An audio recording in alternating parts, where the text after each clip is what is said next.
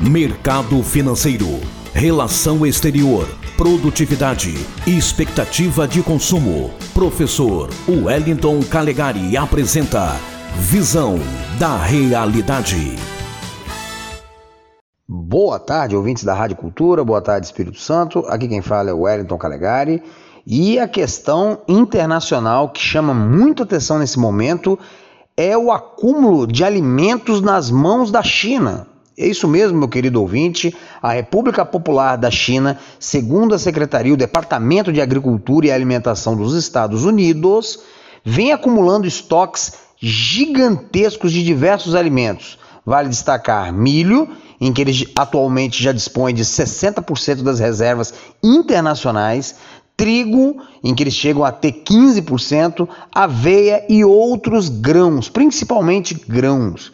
Segundo o próprio governo chinês, então não é apenas uma acusação do Tio Sam, né? segundo fontes do próprio governo da República Popular da China, o país teria alimentos para um ano e meio.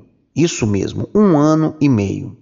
E isso nos leva a discutir alguns temas, algumas questões relacionadas a isso. Em primeiro lugar, por que a China está estocando tanto alimento? Será que isso, isso tem a ver com a escalada das tensões em Taiwan Será que a China está se preparando para um eventual conflito armado em que as rotas internacionais de comércio seriam bloqueados e o país teria dificuldades para importar? Então, num cenário assim, a principal preocupação do seu governo é a garantia da segurança alimentar do seu povo? Se for isso, isso significa que o cenário para Taiwan nos próximos meses não está nada bom. Outro ponto muito importante a inflação dos alimentos em todo o mundo.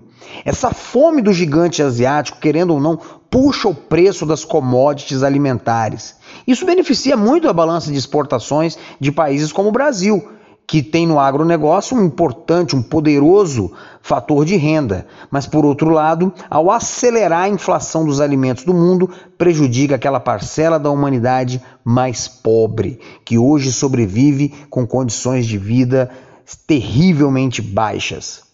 Então, essas questões nos levam também a um terceiro ponto: a hegemonia crescente da China e o seu avanço sobre países emergentes.